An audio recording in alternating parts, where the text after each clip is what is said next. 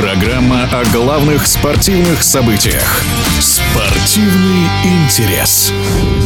Американец Терренс Кроуфорд стал абсолютным чемпионом мира по боксу в полусреднем весе. 35-летний спортсмен одержал досрочную победу техническим нокаутом в девятом раунде над своим соотечественником Эролом Спенсом, который до этого не имел ни одного поражения.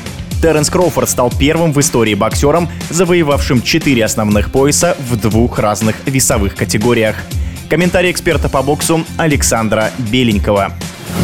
Терренс Кроуфорд стал абсолютным чемпионом мира в полусреднем весе. Насколько прогнозируем, такой вариант был процентов так на, на 100 приблизительно. Ну, понимаете, там мог руку сломать или что-то там, но, в общем, он очень-очень-очень-очень талантливый боксер. Возможно, самый талантливый из тех, что сейчас выступают. Во всяком случае, гораздо талантливее Саул Альвареса, с которым все носятся, как с писаной торбой. Для Эрла Спенса это поражение очень болезненное. Понимаете, человек не просто не ожидал этого, он не ожидал, что с ним можно так. Он вообще не ожидал ничего подобного. И как он справится с этим, большой вопрос. Во всяком случае, ему не надо больше пробовать встретиться с Терренсом Кроуфордом. Кроуфорд становится абсолютным чемпионом во второй раз. Где ему искать мотивацию? Знаете, такой вопрос-ответ, да? Где вот Кроуфорду искать мотивацию? Ответ – не знаю. Вот не знаю, где ему искать мотивацию. Он уже всего достиг в боксе.